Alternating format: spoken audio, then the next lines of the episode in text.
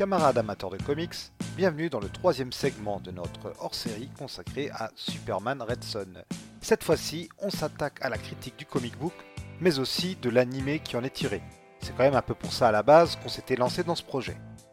Si vous n'avez jamais lu le livre ou que vous n'avez pas encore vu le film, on évite de rentrer trop dans les détails et on ne révèle pas la fin des deux œuvres, on s'attarde ici plutôt sur le développement des personnages et sur la façon dont la guerre froide est exploitée dans les deux œuvres, plutôt que d'expliquer en détail le scénario. On se retrouve à la fin de l'émission où je vous conseillerai quelques bouquins supplémentaires si le sujet de la guerre froide vous intéresse. Bonne écoute à tous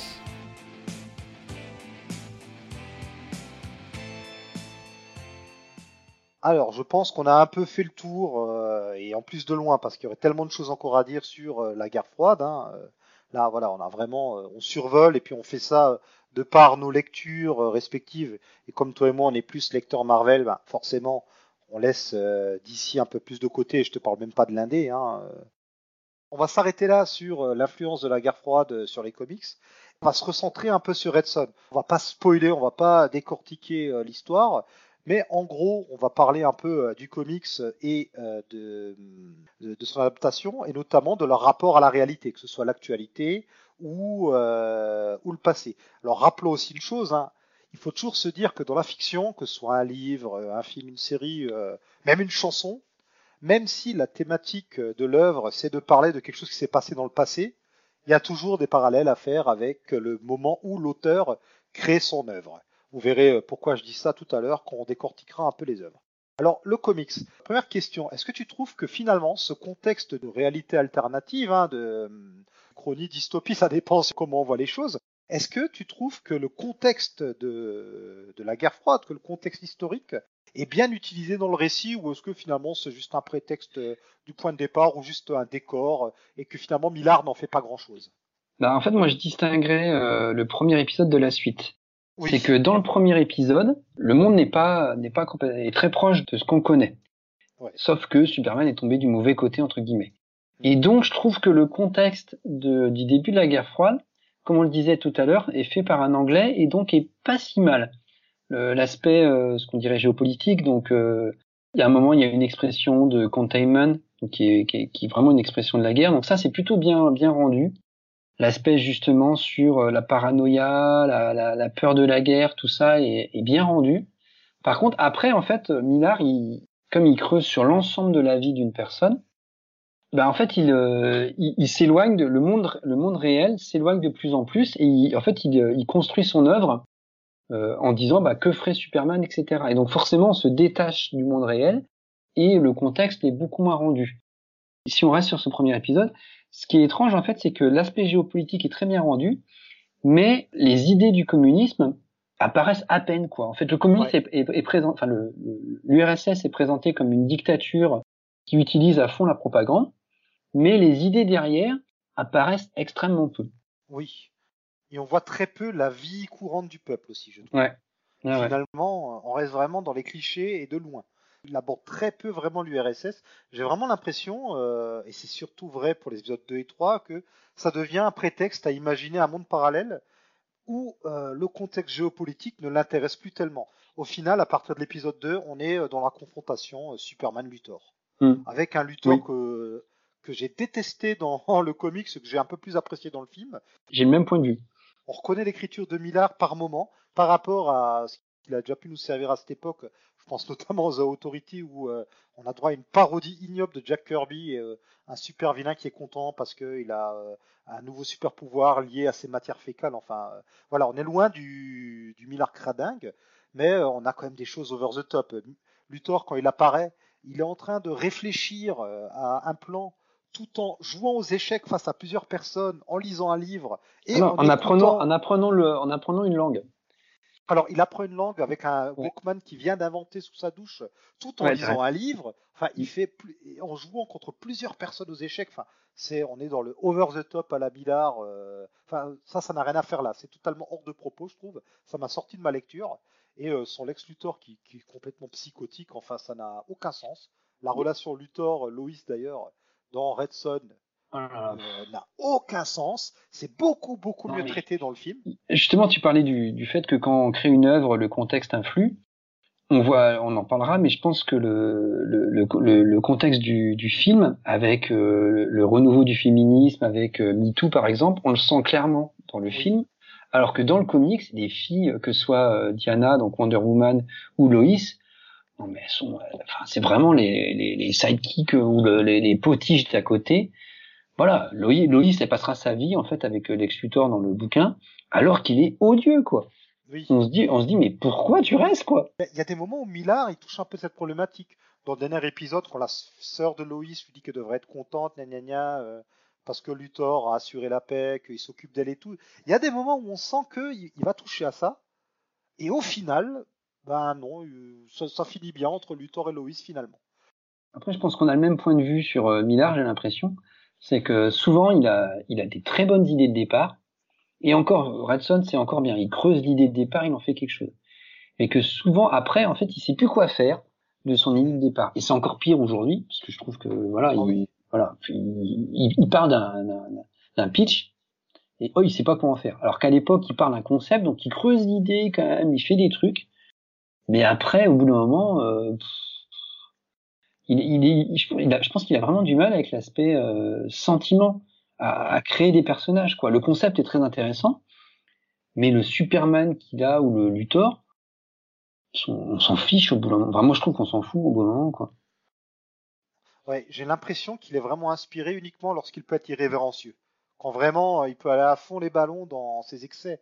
Là, il tient le récit de bout en bout. On aime ou on n'aime pas le, le, ce qu'il en sort au final, mais ça reste tenu. Alors que oui, euh, là d'ailleurs aujourd'hui, comme tu le dis, il ne fait plus que des, des pitchs de films ou de séries qu'il vend à Hollywood ou à Netflix.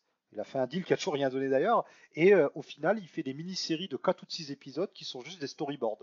Ouais. Des storyboards que euh, les scénaristes et réalisateurs pourront ensuite modifier au gré de leurs envies lorsque le film finit par se faire. Après Red Son, ça, ça reste du très, enfin moi je trouve que ça reste du très haut niveau par rapport à plein d'autres choses que j'ai lues de, de, de Miller. Je suis pas très, le dernier, le dernier épisode me, me gêne, mais euh, le, reste est bien. Qu'est-ce qui te gêne dans le dernier épisode? Ah pardon, ah, vas-y. En fait, pour moi, tu as parlé de Watchmen tout à l'heure. On est quand même dans cette, on est quand même dans la filiation aussi de Watchmen, c'est l'idée que le surhomme pose problème et que donc euh, avoir un surhomme euh, qui euh, fasse à la place des individus ça bascule dans la, dans, dans la dictature. Mais à la fin, euh, ben, je trouve pas que euh, de l'autre côté, du côté des Américains, soit vraiment mieux, quoi.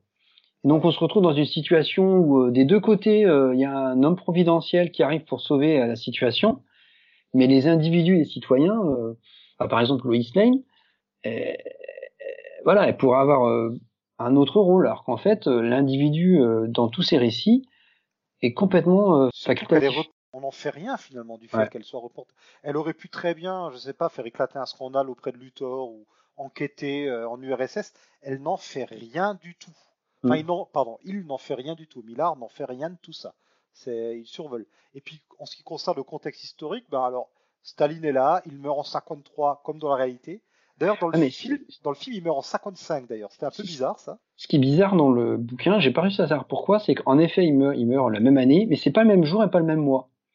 Et je me suis dit, ah, ça se trouve, il fait un petit jeu là-dedans. Il y a, donc j'ai regardé sur internet qu'est-ce qui s'était passé ce jour-là. J'ai regardé si c'était pas par hasard sa date de naissance, mais j'ai rien trouvé.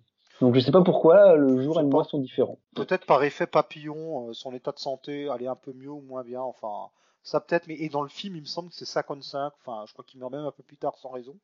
Et euh, bon, Staline me paraît quand même être euh, être bien représenté. C'est vraiment l'image, du moins l'image qu'on se fait de Staline dans la culture populaire. Il lui invente d'ailleurs un fils dans le comics qui n'est pas dans dans le comment dire dans le film animé, un fils qui est en fait la version euh, Red Son de, de Pitros. C'est un fils caché. On apprend que c'est un fils caché de Staline. Je l'avais vu autrement en fait, le, véritable fils de, Staline a fini très très mal euh, dans l'alcoolisme et, euh, et, dans la dépression. Et le premier épisode où justement tu vois euh, ce, fils, ce bâtard, être un peu alcoolique à certaines cases, tout ça, je me suis dit, bah tiens, est-ce que c'est pas une allusion au vrai fils de, de Staline? Ah, sans doute, sans doute que c'est une allusion. Mais par contre, dans son nom, alors j'ai plus son nom en tête, mais c'est c'est la version Redson en fait de Pitros. Parce ah, que j'ai pas attention, c'est Piotr, je sais plus jamais. Oui, c'est Piotr quelque chose. C'est comme on a une Lana, on a un Bruce Wayne soviétique, parce que oui, quand Piotr Superman... Voilà, Piotr Oslov, ouais, Pitros. Oui, parce que Superman arrive en URSS, mais par contre, du coup, des gens qui devraient naître aux États-Unis naissent aussi en URSS. C'est pas vraiment de l'effet papillon totalement non plus, quoi. Ah, mais bon, bref. Les Elseworlds d'ici, c'est souvent comme ça, d'ailleurs. Ouais, ou même euh... Marvel, c'est pareil. Tu joues, euh, il part d'un concept et après, bah, tous les personnages secondaires de l'univers, ils essaient de savoir qu'est-ce qu'on en fait. Oui, bah, bah, en fait, pour faire une petite parenthèse, nous, on vient sur les comics, en gros, quand on a des univers alternatifs, on a deux types d'univers on a soit euh, l'univers effet papillon, c'est-à-dire que euh, c'est le même que l'univers qu'on connaît, mais il va se passer une ou plusieurs choses qui font que bah, les mm. personnages vont évoluer différemment, mais il y a des fondamentaux qui restent, quoi. Ou vous avez l'univers parallèle concept. Et là, c'est vraiment, et si tous les personnages étaient nés au Moyen Âge, ou euh, étaient nés au Far West, ou et si ils étaient tous méchants, sans qu'il y ait forcément, tu vois, l'effet papillon logique, tu vois ce que je veux dire Ouais, ouais, je comprends. On est chez DC, on est plutôt dans ce type-là d'Elseworld, donc chez Marvel, c'est plutôt euh, l'autre type, avec des exceptions évidemment dans les deux camps. Enfin, toujours est-il que, au final, moi, je trouve que il en Millard, c'est ce qui m'a un peu déçu. Maintenant, c'est, je trouve que c'est dommage qu'il joue pas un peu plus sur les figures politiques. Euh, Kennedy est évoqué, il me semble.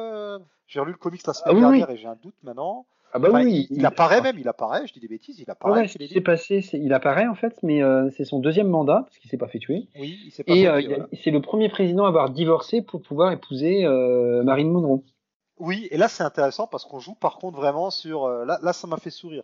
Mais je trouve que le comics manque de choses de ce genre finalement, à part par-ci par-là quelques références. Du côté soviétique, on voit, on voit pas à part Staline je crois pas qu'on voit vraiment de figure historique où il y a peut-être Khrouchtchev, j'ai un doute qui apparaît. il y a Khrouchtchev qui apparaît Khrouchtchev, alias euh, le nom le plus qui fait qui fait peur aux élèves, aux étudiants parce que impossible de placer les H au bon endroit. Bon, euh, mais sinon euh, c'est assez c'est assez dommage. Ou c'est comme Jimmy Olsen. Alors je laisse de côté pour l'instant la version animée, on reviendra dessus après, mais là Jimmy Olsen clairement c'est J. Edgar Hoover. Il bosse pour la CIA, il a le look de Hoover et on n'en fait quasiment rien. C'est, on n'en bah, fait rien. Je pense qu'après, c'était, on a l'impression dans le premier épisode que son but, c'est justement de euh, d'imaginer une réalité historique modifiée, enfin proche de la réalité. Et tu te rends compte dans le deuxième épisode, comme tu l'as dit, que c'est pas son but en fait. Son but, c'est vraiment de, de, de bah, pour moi, de, de, de déconstruire l'idée de super-héros dans la lignée de Watchmen. Oui. Sauf que, euh, comme tu dis, pour moi, ni dans la partie aspect historique, ni dans la partie euh, déconstruction du super-héros, il y arrive totalement. Même si ça reste très sympa à lire, mais euh, c'est pas, c'est pas, pas, un chef-d'œuvre. Je suis d'accord en grande partie avec toi. Il y en a qui aiment la façon de déconstruire le super-héros, qu'on aime ou pas ce qu'il en fait, ça il le fait vraiment. Par contre, la partie utiliser le contexte historique, social, politique, etc., on se rend compte qu'il s'en fout au bout d'un moment. En fait, Superman, qu'il tombe du côté soviétique, qu'il tombe en Afrique, en Asie, que sais-je encore, qui tombe, en fait, il tombait dans n'importe quelle dictature, c'était pareil. Ouais. Finalement, euh, que ce soit une dictature euh, soviétique, communiste euh, ou une dictature autre, finalement, il n'en fait rien. Je trouve c'est vraiment, d'un point de vue idéologique, ça reste à la surface. En fait, c'est une œuvre de collégien, quoi, ou de lycéen. Ouais, mais c'est pas, je sais pas. Bah, il y a un, épisode, moi, que j'ai relu des, des, des Vengeurs de la côte ouest qui se ah passe en Hongrie. Alors, je vois, je vois. c'est, alors, en tant que je regarde, que j'attende, c'est les, ces épisodes, c'est en 1988, ces épisodes 33 et 34, et c'est, c'est, c'est calamiteux, quoi. À un moment, t'as euh, des scarabées géants qui luttent contre euh, les, les Vengeurs de la côte ouest. Et donc, euh, voilà. Donc, je me dis que, comparativement à ça, Millard, il, il, il fait pas, il fait pas trop d'erreurs historiques, quoi. Il, euh, il, invente son truc, donc c'est un artiste qui, mais, mais il a quand même compris des choses. Donc c'est quand même pas si mal comparé à, ce qu'il y a pu avoir hier. Bien sûr, bien sûr. Puis les soviétiques sont pas montrés comme d'horribles égorgeurs d'enfants euh, qui veulent raser le monde. Hein. On n'en est pas, on en est plus là non plus. Mais je, je reste sur ma fin. Le côté, vous allez voir ce que ça donne à Superman qui devient, qui est, qui est soviétique, voire même communiste. Parce que bon, faut un peu, faut se rappeler que euh, côté de l'URSS, on avait quand même une vision euh, du socialisme ou du communisme. On va pas rentrer dans les détails sur les termes, mais ils avaient quand même une vision aussi un peu particulière. Hein, euh, rappelons que ces différentes idéologies, comme toutes les idéologies, sont pas appliquées de la même façon partout. Je trouve que bon, je, reste sur ma fin. Par contre, il y a un élément que j'ai bien aimé, c'est le bizarro de cet univers-là, hein, le, Superman US, ce, Superman qui a un peu un look du Superman des années 40, mais avec US sur le torse. J'ai bien aimé par contre l'affrontement, soit dans le comics ou euh, dans l'animé. C'est une partie qui m'a plu. J'aime pas le personnage du Bizarro, donc euh, bon. On n'a pas droit non plus aux bêtises de Bizarro habituelles. Hein. Ouais, ouais, ouais, mais je, je, suis pas très fan du personnage, donc euh, bon, ça m'a pas touché. J'ai trouvé que le, le Batman, il y a un Batman qui apparaît, oui. était plutôt intéressant. Et, euh, et euh, on parlait du, du, du, personnage de Piotr là, euh, donc euh, le Pitros. Moi j'ai trouvé, j'ai trouvé ce personnage très intéressant, un des plus réussis de, euh, du comics. J'ai beaucoup aimé ce personnage qui malheureusement n'apparaît pas dans l'anime. Ouais. Pas dommage qu'il soit qu'il soit effacé. Et parlons du Batman tout de suite, si tu veux. Veux-tu présenter le Batman de cet univers? Et après on passera à Lana. Alors, comme j'ai vu le film en même temps, il faut que je fasse attention sur euh, les origines parce que euh, j'ai un peu mélangé, mélangé les deux. On, repart du principe que ses parents sont tués, mais dis-moi si je me trompe, ils, étaient des opposants politiques, c'est ça, ses parents? Exactement, oui. Ouais, dans le, dans le comics. Et en fait, ils sont tués. Et donc, ça, c'est le, le, premier épisode, et euh, on voit des chauves-souris qui apparaissent à ce moment-là. Donc, on comprend très bien que ce sera le Batman. Et ensuite, on se retrouve 20 ans plus tard, et le Batman du comics euh, est devenu euh, un opposant politique qui euh, utilise bah, qui utilise des actes terroristes pour essayer de défendre des valeurs de liberté et s'opposer à l'idéologie communisto-supérienne, parce que les deux se mélangent dans le deuxième épisode. Mais en fait, il ne blesse pas les gens. Et pour obtenir des soutiens, il est soutenu par les États-Unis. Là, je trouve qu'il se débrouille très bien, Millard. Il, il reprend le personnage de Batman en en faisant un outsider qui se rangera toujours du côté euh, du peuple euh, et, de ceux qui sont opprimés. On va pas aller plus loin, mais ouais, il y a cette version avec avec son look euh, assez surprenant, puisqu'il a une chapka. bah, d'un Batman à chapka. Ouais, un Batman à chapka. Mais, ça marche. C'est dans Countdown Arena ou Convergence, je sais plus où on a revu ce personnage, puisque le look, le look a pas mal plu. Et autre personnage, on a une version de Lana, qui là est plus réussi dans l'anime, qui va beaucoup plus loin pour le coup que le comics. On pourrait s'imaginer que c'est l'inverse, mais non. Puisque euh, dans l'anime, on découvre carrément que Lana a été envoyée au goulag pour cacher euh, le secret euh, de Superman, puisque il ne faut surtout pas que le peuple sache, connaisse les origines de Superman. vraiment, on est dans là pour le coup, c'est bien la mentalité soviétique. Hein, on essaie de il y a la rétention d'informations, alors que dans les comics, purée, le, le les camps sont à peine évoqués finalement. Batman en parle, il, en il, reproche à Superman que ça existe, mais on ne voit pas Superman aller libérer un goulag. C'est quelque chose que j'attendais de voir dans le comics. Et la première fois que j'ai lu le comics, j'ai été aussi déçu par rapport à ça. C'est au final, on traite, le comics traite assez peu euh, des goulags, de, du, traitement de, la torture et de la surveillance de la population. Enfin, si, on, a, euh, on a le côté euh, He's Watching You et tout, Big Brother de Superman, mais je, je trouve que Millard il loupe un petit peu. C'était un peu un attendu, ou peut-être que justement c'est peut-être bien aussi qu'il ne tombe pas dans tous les attendus de, des œuvres qui traitent de l'URSS, mais je trouve que le film va beaucoup plus loin là-dessus. Le... Ouais, après comme tu l'as dit, on est tous les deux profs d'histoire, donc je pense que bah, ça influe sur la manière dont on lit le bouquin. Comme tu l'as dit exactement, c'est ce qui m'a surpris quand j'ai vu euh, l'anime. Il, va plus loin que le comic sur certaines idées, ce qui est hyper rare parce que souvent quand il y a une adaptation, ils sont obligés d'enlever plein de choses et globalement, souvent, ils en disent moins. Bah là, au début, c'est tout le contraire. Sur les idées euh, communistes, c'est extrêmement bien fait. Je crois que c'est un dialogue entre Diana et Superman, il faut que je vérifie, où ils parlent en gros des, différentes idéologies. Ah non, c'est entre, Superman et Lois, pardon. Ils sont en train de faire un débat sur euh, qu'est-ce que la liberté. Et c'est très bien fait parce qu'en fait euh, Loïs lui dit euh, bah euh, vos idéaux dans la réalité c'est pas appliqué. Et Superman développe en fait qu'est-ce que ça veut dire pour lui que les idéaux communistes tout ça. Alors c'est pas non plus une thèse hein, ça dure je pas ça dure une minute. Mais ça va très loin. Alors que dans le comics il y a très peu de choses sur les idées ouais Alors quand pourtant tu dis, ben, dans le comics, comme c'est de la prose, c'est peut-être plus facile d'expliquer tout ça que, euh, que dans un anime. En plus, un anime qui est tout public. Certains animes d'ici sont plutôt à destination euh, ado-adulte. Celui-là reste quand même globalement tout public. Et euh, oui, je, je, trouve que c'est pas mal. À mon avis, même comme outil pédagogique, il y a des choses à en tirer. Désolé, c'est un prof qui parle là, mais euh, pédagogiquement, euh, pourquoi pas.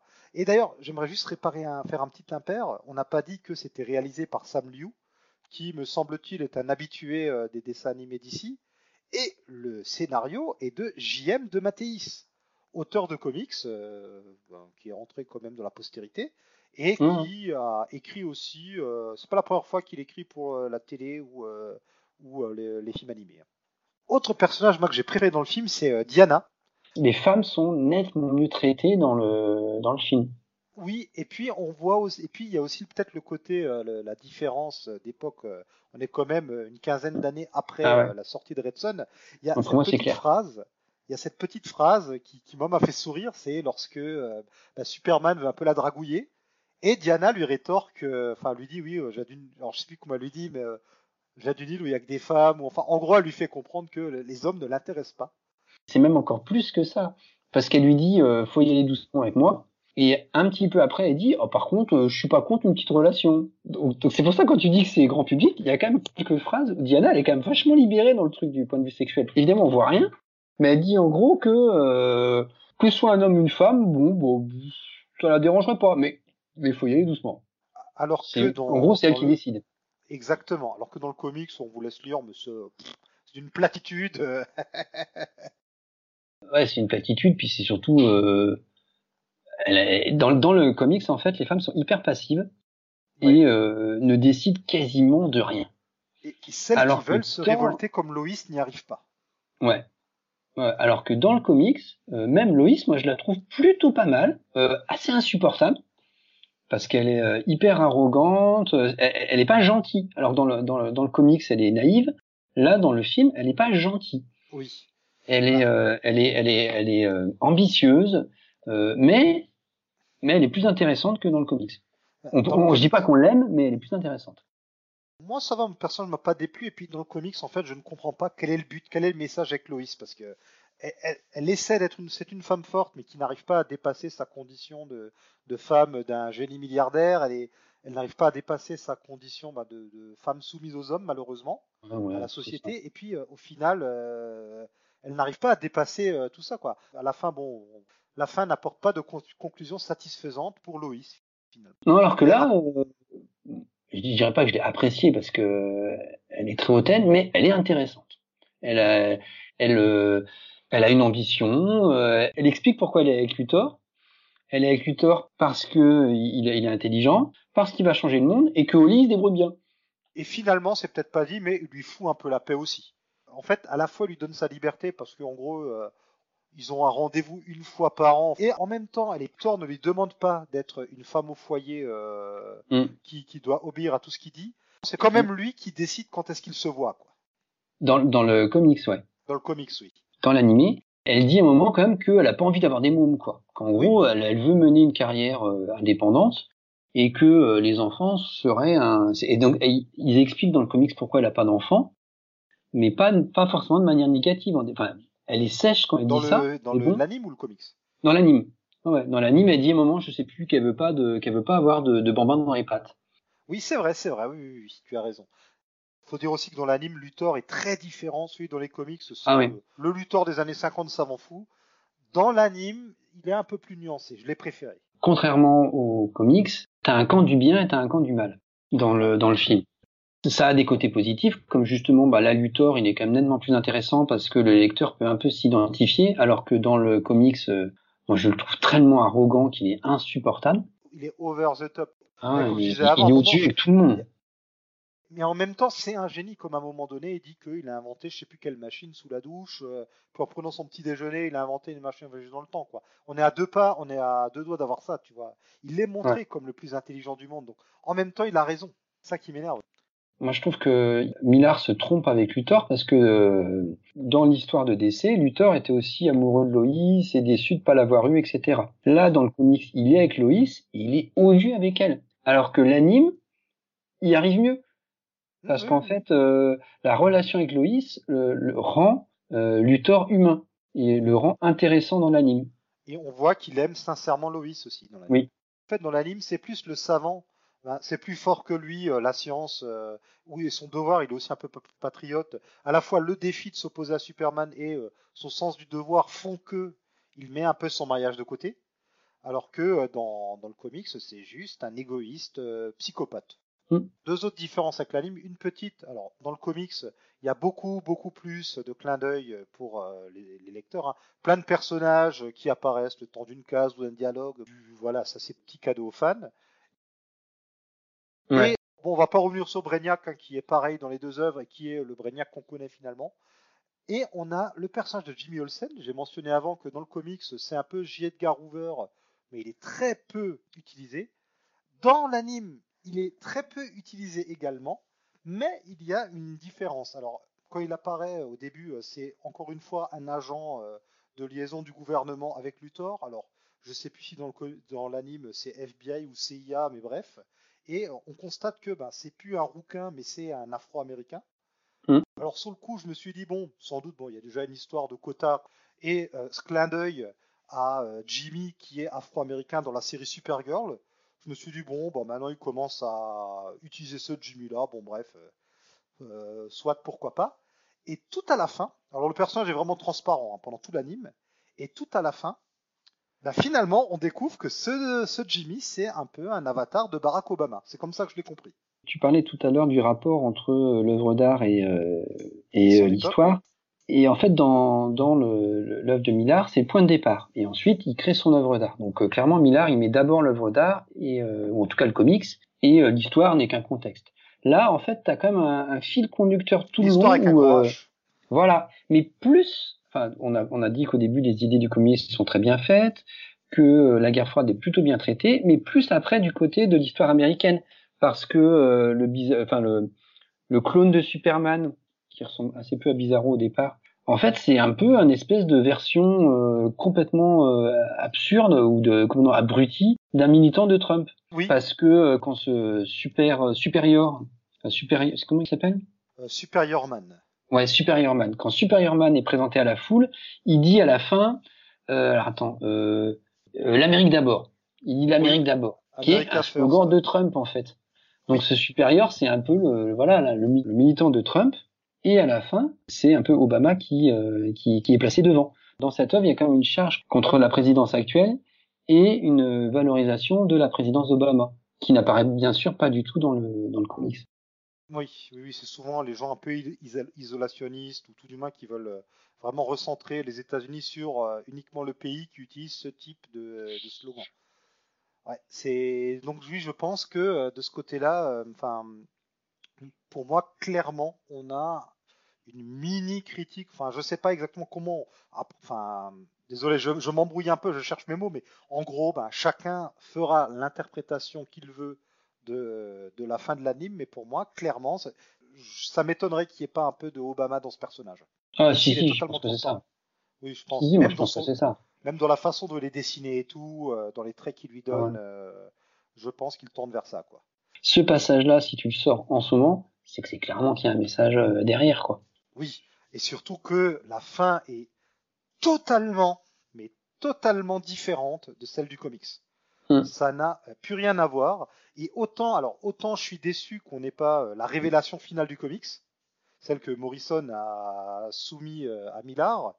Autant par contre, tout ce qui se passe dans l'épilogue avant de découvrir la chute, ça que ce, ça c'est quelque chose que j'apprécie moyennement dans le comics, enfin le fait que euh, lequel des deux gagne, la façon dont ça se passe, je reste, euh, je reste cryptique pour pas le révéler aux gens quoi.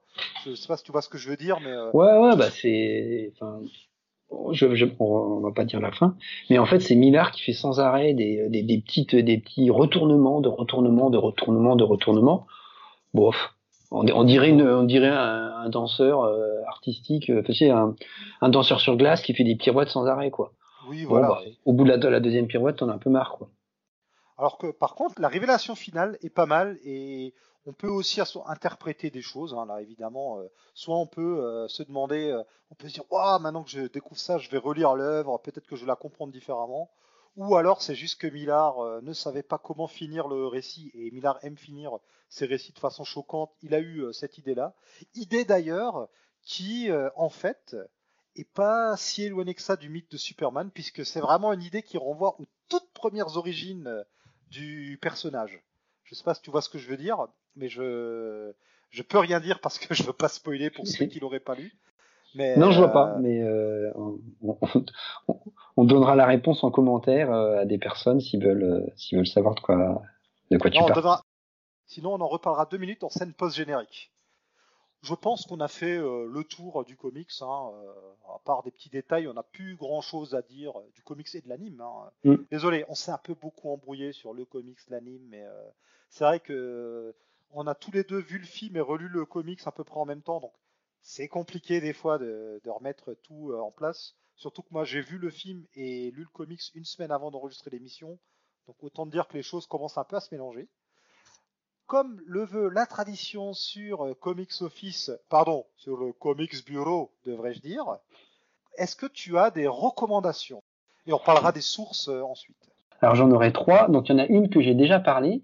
Tout le monde parle du run de Miller sur Daredevil, qui est excellent, mais peu de temps après, il y a Shanti qui a débarqué et qui, avec John Romita Jr., que j'adore aussi, qui ont fait un run que je trouve mais euh, magnifique, quoi. Vraiment un truc euh, vraiment à lire. Et comme ça se passe en 88, euh, juste avant la guerre froide, c'est très intéressant à lire pour se rendre compte que nous, tout n'était pas joué. Mais c'est seulement le point de départ. Après, il y a plein de trucs sur le bien, le mal, la religion, tout ça, qui est, mais qui visuellement, c'est à tomber, quoi. Il est encore chez Panini euh, dans la collection euh, Icon, c'est ça qu'ils vont fermer? En deux volumes, donc précipitez-vous, c'est vraiment euh, c'est magique. Ensuite, il y a une autre série qui est chez Bliss Edition, Divinity. Il y a l'intégrale qui vient de sortir. Et l'idée de départ, c'est trois astronautes ont été envoyés dans l'espace parce que l'URSS, voilà, cosmonautes, parce que en russe c'est ça. En fait, l'URSS a, a, menti et est nettement plus en avance que les Américains sur l'espace. Donc, ils ne visent pas la Lune, ils visent les limites de l'univers. Et donc, ils débarquent dans cette zone et chacun va être transformé, dont le premier Divinity, qui est en fait un, un spationaute noir parce que euh, ses parents l'avaient trouvé abandonné euh, devant l'ambassade de l'URSS à Washington. Et donc, après, ils reviennent sur Terre dans un monde où euh, la, la, guerre froide est terminée, et donc dans un monde qui ne correspond plus du tout à leurs valeurs. Et chacun va réagir de manière différente. Et c'est euh, c'est Matkin qui écrit ça, et c'est mais c'est brillant quoi. Les dessins c'est Trevor Ersine. Au début on peut être perturbé, mais en fait après je trouve ça mais magnifique. Donc sur euh, si on veut savoir comment on peut vivre des communistes après la guerre froide, bah c'est ça et c'est magique. Et enfin, sur, euh, on a beaucoup parlé de euh, l'idée du surhomme, euh, comment le surhomme peut imposer ses idées à l'homme, etc. Je conseille Next Men de John Byrne, qui est en train de sortir chez Delirium. Il y a le premier tome de l'intégrale qui est sorti, et le deuxième, bah, il devait sortir, je crois, en avril-mai, donc il va, il va bientôt sortir. Et c'est vraiment magique, quoi. Déjà, c'est John Byrne au dessin, donc chaque case est magique. Et en plus, il y a vraiment toute une réflexion sur sur euh, comment dire ça, sur euh, le pouvoir, sur euh, comment parce qu'en fait l'idée de départ c'est que John Byrne a voulu faire ses X-Men mais en indépendant. Donc Dark Horse lui a proposé en fait de, de, de, créer sa série et donc il fait exactement ce qu'il veut. Donc il parle un peu du même principe, c'est-à-dire que il y a un des héros qui a un pouvoir avec ses yeux, il y en a un qui est un espèce de flash, mais en fait ces pouvoirs euh, transforment leur corps et deviennent à la, parfois des, euh, des vraiment une, une, fatalité et un problème dans leur vie quotidienne. Et ils traitent de tout en fait. À un moment ils vont en URSS et donc ils collaborent avec euh, avec certains communistes. Mais il y a aussi plein d'autres choses sur la sexualité, sur le pouvoir. C'est aussi c'est magique comme série. Ah, Next Men vraiment à ne pas louper. Surtout que Delirium fait une édition qui est, qui est super quoi, par rapport à ce qui avait été publié en France avant. Là, ça n'a rien à voir. On avait eu Dante Edition qui avait ressorti X-Men euh, quelques temps avant, enfin il y a quelques années. Là vraiment Delirium euh, a fait un super boulot. Il y a euh, le préquel ou, le spin-off, enfin qui se passe avant il me semble, 2112, c'est ça le nom Il est sorti avant, mais moi je conseillerais plutôt de d'abord lire X-Men. C'est mieux de le découvrir après. Je ne peux pas tout dire, mais c'est mieux de le découvrir après, je trouve. Il a écrit 2112 avant ou après X-Men D'après ce que j'ai vu, il a écrit avant, mais il faudrait vérifier. Oui, parce que bien souvent les préquels, il faut comme quand une préquelle est créée après l'œuvre originale, il faut toujours voir l'œuvre originale d'abord et la préquelle ensuite. Sinon, euh, ça perd beaucoup de son sens. Eh ben, écoute, euh, merci beaucoup hein, pour ces recommandations que je, je plus sois. C'est vrai que la collection Marvel Icons va s'arrêter malheureusement. Quasiment tout ce qui sortait dans cette collection était fini. Il y a juste le Thor de, euh, de Dan Jurgens qui resterait inachevé malheureusement. Et on devait avoir le Captain America de Mark Waid dans cette collection, ça a été annulé. T'es sûr que le, le Thor, est-ce qu'ils ont sorti les deux volumes? Il y avait, Normalement, il y avait d'autres épisodes après. Ils ont sorti deux volumes de Walter Simonson où il y a tous ces épisodes. Et pour Dan Jurgens, ils ont sorti deux volumes, mais c'est pas tout le run. Ah d'accord, mais je, pense qu'ils ont voulu se concentrer sur euh, euh Jurgens avec Romita Junior, et je pense qu'après on change de dessinateur ah, et ils ont voulu s'arrêter. Oui, à la manière de Spider-Man où ils ont mis euh, les épisodes de JMS que ceux avec euh, avec Romita également quoi. Ouais. ouais, ah, c'est comme Nocenti, euh, ils ne mettent que ces épisodes avec Romita, ce qui est quand même dommage parce que c'est ce qui pour l'instant a fait c'est ce qui a fait que j'ai pas pris ceux de Nocenti, je me disais ah quand même, j'aimerais bien avoir son run en entier. C'est dommage de Ouais, je suis d'accord, mais vous inquiétez pas parce qu'en fait quand même la, la, la fin du run avec Romita, c'est aussi une histoire il, il clôt, euh, il, elle, clôt le run. Donc il y a des histoires après, mais on peut, on peut se contenter de ces deux volumes et, euh, et c'est pas gênant. De mon côté, alors je reste aussi dans les comics euh, et je reviens vers Marvel avec une série qui était parue euh, dans Lug. Alors je sais plus, euh, c'était Nova ou Titan. Non, c'était Spidey. Ah, dans, on va dans Spidey. Alors bah alors, euh, très mauvais choix de magazine, vu que Spidey à la base, c'était quand même le magazine où Lug mettait euh, des aventures euh, de Spider-Man pour enfants, puis le magazine a commencé à également publier des récits en continuité, bah, comme les guerres secrètes. Alors, de quoi je vous parle depuis avant, je reste cryptique. C'est tout simplement la maxi-série en 12 épisodes Squadron suprême de Mark Grunwald et accompagné au dessin, alors tour à tour de Bob Hall, Paul Ryan et John Buscema. Euh, série euh, qui est totalement dans la mouvance de Watchmen et qui en fait prédate même Watchmen. Mm. Euh, c'est alors malheureusement ça n'a jamais été réédité en France. En VO, vous pouvez retrouver. Alors, en fait, c'est un projet pour avoir discuté avec un, des gars de ah. En fait, mais en fait, c'est tout le temps un projet et il y a d'autres plus urgents qui passent devant. D'accord. Parce que bah, parce que c'est vrai que c'est c'est méconnu et que c'est il, faudra faire un travail pour le mettre en avant. Mais c'est génial c'est génial. En gros, c'est un pastiche de la Justice League qui se passe dans un univers parallèle où on a, bah, on a les, on a Authority avant l'heure, puisque euh, un groupe de super-héros va prendre le pouvoir aux États-Unis et vouloir fonder une utopie. J'en dis pas plus parce que vraiment c'est euh, c'est à lire. Hein. c'est euh, c'est une œuvre qui est malheureusement trop peu connue du public très large. En général, quand on s'intéresse un peu à la culture comics, on finit toujours par au moins en entendre parler, mais c'est pas assez mis en avant. En VO, je sais que vous avez euh, le hardcover qui reprend les 12 épisodes plus un de Captain America, et vous avez un autre hardcover avec euh, la suite, où on voit euh, ce que devient l'univers ensuite. Je connais pas les collections en, VO, je suis navré, mais il y a un volume en fait qui résume tout, tout ça en fait. Il y a un volume qui résume la série régulière plus la, mini-série qui a été après, en un seul volume. Ah, d'accord.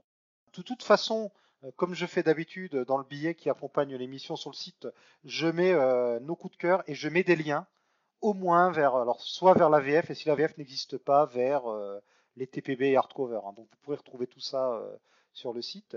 Donc à côté de ce comics, un autre comics, alors qui est pas génial mais qui est amusant à lire quand même pour l'exercice, c'est et si les Fantastic Four avaient été des cosmonautes?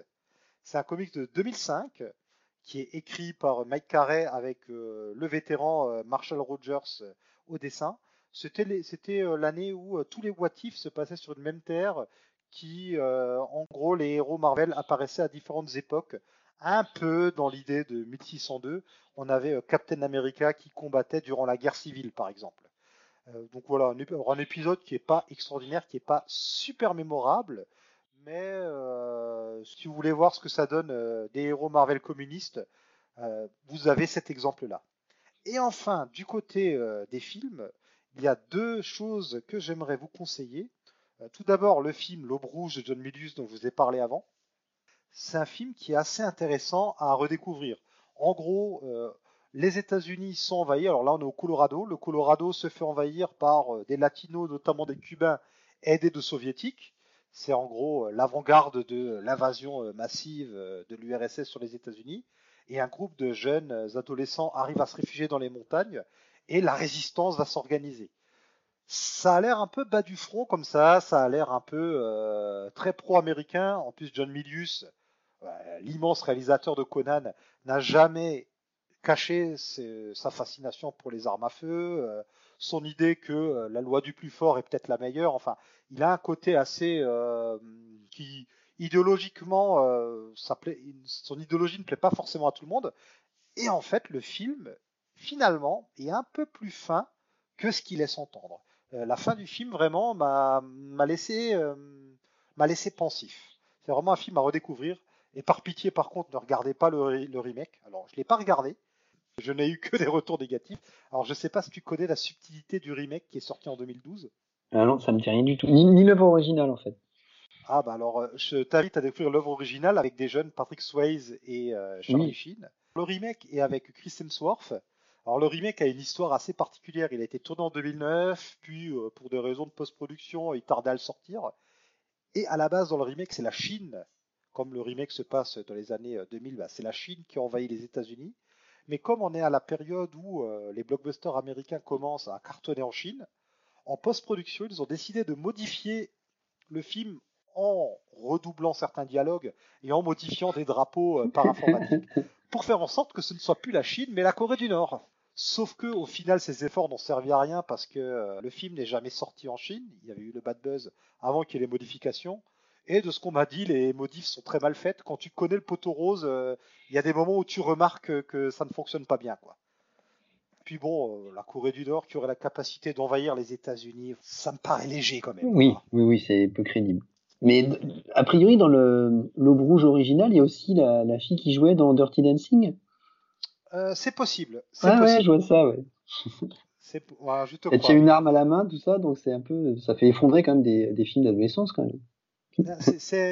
C'est un film que je conseille aux gens de tester parce qu'il y a, y a des choses à dire. C'est un peu Invasion USA, mais en version moins débile.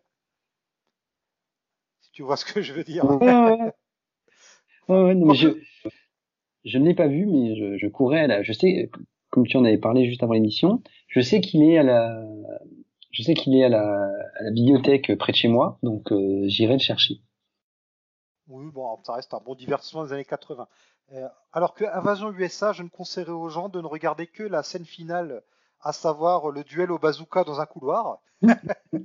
alors Invasion USA, il est, très intéressant à regarder d'un œil critique, mais à regarder au premier degré, je, trouve ça euh, lent. Enfin, c'est c'est un peu ennuyant.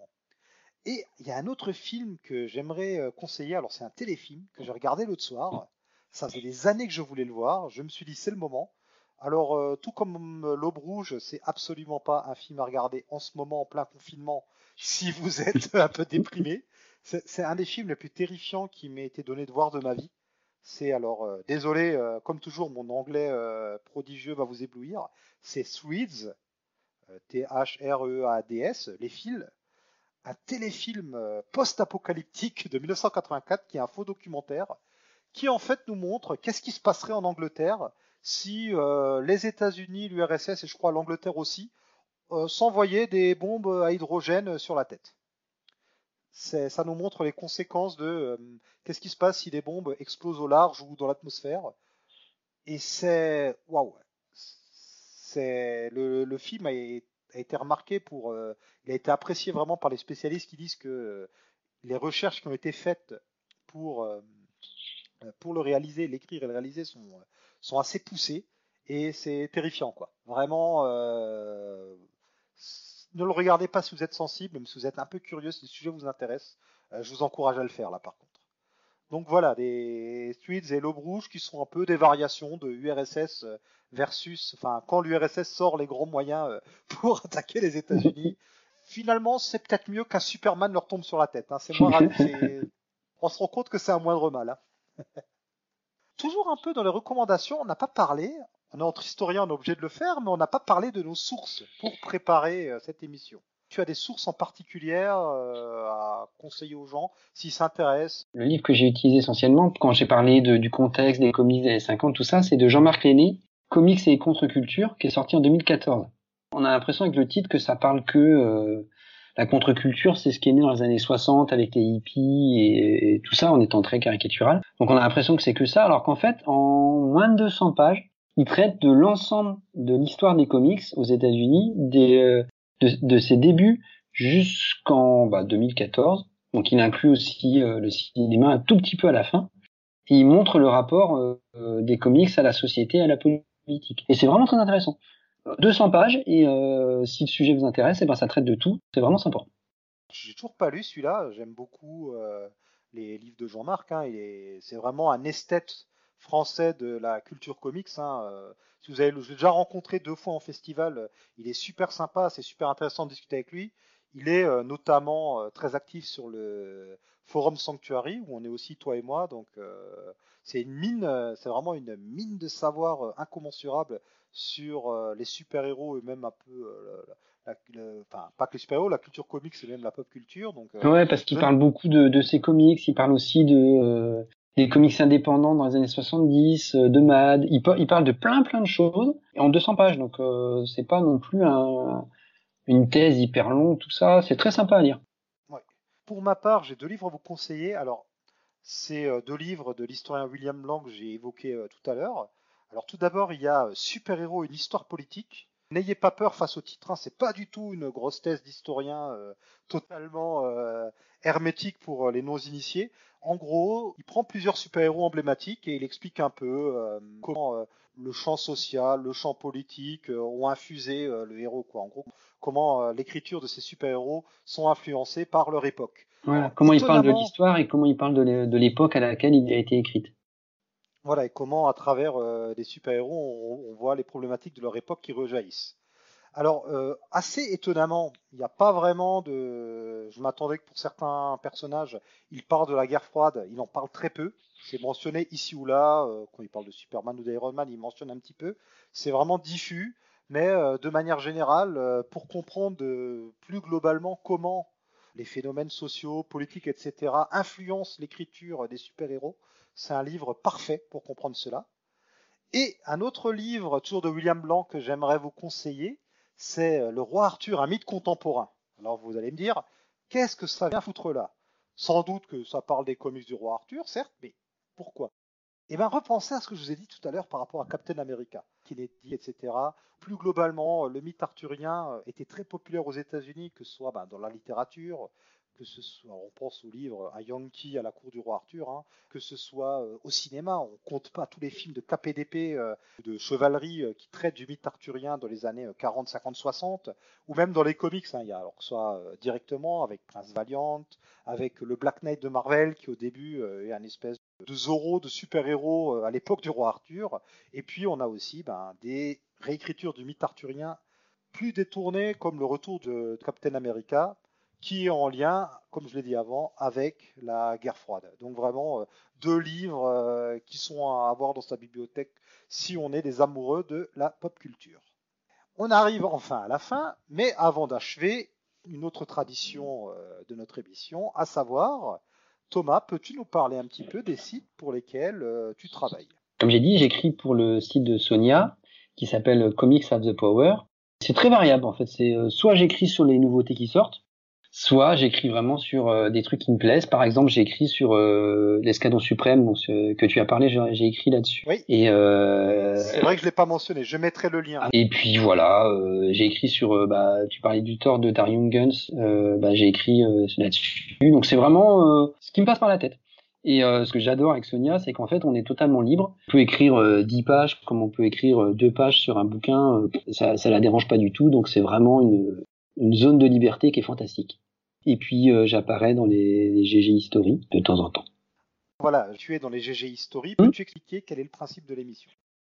En fait, euh, l'idée c'était de, de, au départ de prendre une année et de réfléchir à une année un peu symbole de l'histoire des comics et de réfléchir euh, lors de cette année pourquoi elle est très importante. Je suis avec Cab et SN Parod qui sont aussi des, des, des, des, des, enfin comment dire ça, des puits de science sur les comics. Puis tu apportes la caution historien, ce que faisait Sonia avant lorsqu'elle était dans l'émission. Ouais, ouais, ouais. Au début, bah, en fait, comme, euh, comme on choisit une année, en fait, au début, j'explique un peu le contexte historique, euh, social et culturel de l'époque. Et donc ça, c'était la dernière fois. Et puis le prochain, on va changer pour une fois, on va prendre une maison d'édition. Donc on va parler de Wildstorm, la maison d'édition de Jim Lee, quand il était chez Image. Et, donc, et c'est voilà une maison d'édition que je suis fan parce que bah, en fait c'est c'est la, première fois euh, quand j'étais lecteur que j'ai lu autre chose que Marvel. Parce que quand j'étais lecteur à l'époque, euh, bah, déjà j'avais pas beaucoup de sous parce que euh, j'étais lycéen. Donc euh, j'achetais essentiellement des kiosques et à l'époque on avait que des que des Marvel, ce qui était bien. Hein, mais et ensuite Image est arrivé et j'ai découvert autre chose et dont les séries que que Jim Lee comme White Cats ou Gen 13, etc. Eh ben, j'ai hâte euh, d'écouter euh, le prochain GG History parce que c'est une émission que j'aimais beaucoup. J'étais très triste quand elle a pris une pause euh, assez longue. Et là, j'étais heureux de voir que vous reveniez. J'invite vraiment tout le monde à écouter les GG History et puis évidemment la production générale des GG. Hein. On salue SN, Cab, Blacky et toute l'équipe. Vanessa. Oui, voilà, et Fanny, enfin, sont des, mm. sont des amis du site. T'as encore quelque chose à rajouter? Bah non, non, non, voilà, c'est tout. Très bien, et je te remercie euh, pour ta participation. Merci à toi pour l'invitation surtout. Ah bah de rien, j'étais super content de faire quelque chose avec toi. Hein. On avait déjà discuté comme ça vite fait, euh, peut-être faire un truc un jour ensemble, bah c'est fait et j'en suis ravi. Je m'excuse un petit peu euh, auprès des auditeurs si par moment l'émission semblait un peu déviée, notamment je me rends compte que sur la dernière partie j'ai pas mal bafouillé, bah, tout simplement parce que on s'est un peu laissé porter par tout ce qu'on avait à dire. Hein. On a dit beaucoup plus de choses que ce qu'on avait prévu. Vu le sujet, euh, j'en suis pas très étonné. Hein. J'espère que vous aurez apprécié euh, de nous entendre déblatérer ainsi aussi bien sur les comics que sur euh, l'histoire avec un grand H. Comme toujours, vous pouvez retrouver cette émission et toutes les autres ainsi que nos articles sur comicsoffice.com. Vous pouvez nous contacter à contact@comicsoffice.com et également euh, vous pouvez communiquer avec nous via Twitter euh, et surtout Facebook. N'hésitez pas à commenter que ce soit sur les réseaux sociaux ou sur les sites euh, cette émission. On se retrouve très bientôt. On a encore des petits projets sur le feu pour les prochains temps. Si ça vous intéresse, restez après le générique. On va encore quelques minutes parler de la fin du comics. Et surtout, portez-vous bien. À la prochaine et avant tout, lisez plein de comics. Au revoir.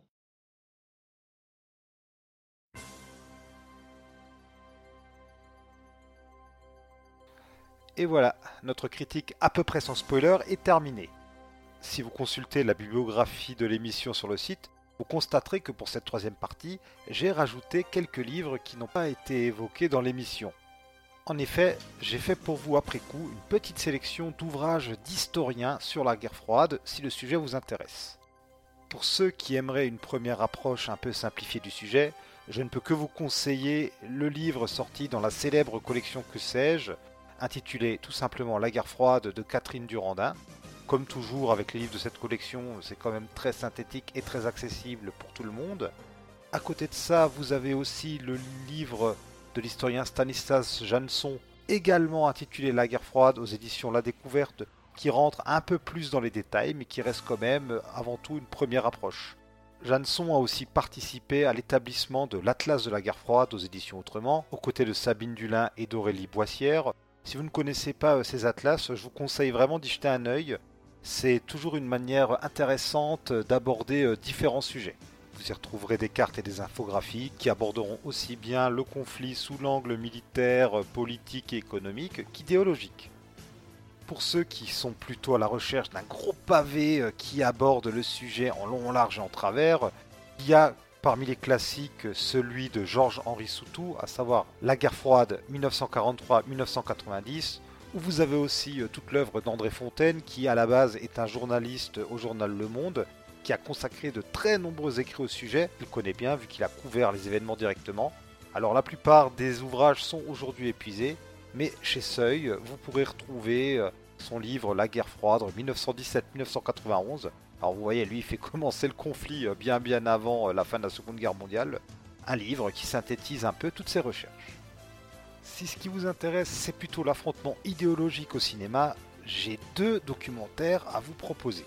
Tout d'abord, un documentaire sorti sur Arte en 2017 intitulé Rocky Cat, le coup de poing américain, qui revient sur le rôle qui est assez improbable, mais finalement peut-être pas si négligeable que ça, de Rocky Cat dans l'évolution des rapports entre les États-Unis et l'URSS dans les années 80 et aussi dans la prise de conscience euh, des soviétiques sur euh, ce qui n'allait pas dans leur régime. Bon alors peut-être que le documentaire donne un rôle un peu trop beau et trop gros au film, mais ça reste quand même très très intéressant. Si vous êtes abonné à Amazon Prime, le documentaire est en ce moment disponible dessus. Et à côté de ça, il y a une petite curiosité, un documentaire de 2018 intitulé Chuck Norris versus Communism.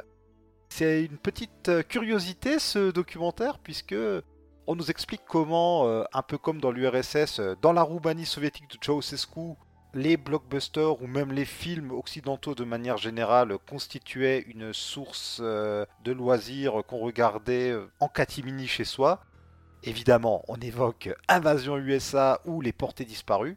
Et le documentaire nous révèle que c'est avec cette industrie clandestine qu'est née la façon très particulière qu'on a de doubler les films dans certains pays de l'Est. Je vous laisse découvrir ça si vous ne connaissez pas. Le documentaire est disponible actuellement sur YouTube. Et je garde peut-être le meilleur pour la fin, puisque Jean-Marc Lenné, qu'on a évoqué dans l'émission pour son livre Comics et contre-culture, a récemment sorti une bande dessinée, aux côtés du dessinateur Thierry Olivier, intitulée Frédéric, William et l'Amazone. Comme vous vous en doutez, on va parler ici de Wonder Woman et de son créateur William Moulton Marston, mais aussi du docteur Frédéric Virtam, hein, euh, le grand ennemi de tous les fans de comics. Cette bande dessinée est une véritable plongée dans l'Amérique McCarthyiste. On y parle donc notamment de la chasse aux sorcières qu'ont subi les comics, mais pas seulement. Et c'est publié chez Comics Bureau. Un nom qui, vous l'imaginez bien, nous amuse beaucoup ici. Voilà, j'espère que cette émission vous a plu. On se retrouve peut-être la semaine prochaine puisque le dernier segment sera 100% spoiler. On y donnera notre avis sur la fin du comic book Superman Red Son et des changements qui ont été opérés euh, par rapport à elle dans l'adaptation animée. Donc si vous n'avez pas encore vu ou lu Red Son, vous savez ce qu'il vous reste à faire d'ici là. On se quitte en musique avec une reprise du classique Back to the USSR des Beatles, repris par le groupe Babe Magnets Band, et j'espère qu'aussi bien dans l'intro que durant ce petit épilogue, vous avez reconnu les différents thèmes qui sont eux tirés de Rocky Cat. Forcément, je ne pouvais pas y couper. A bientôt camarades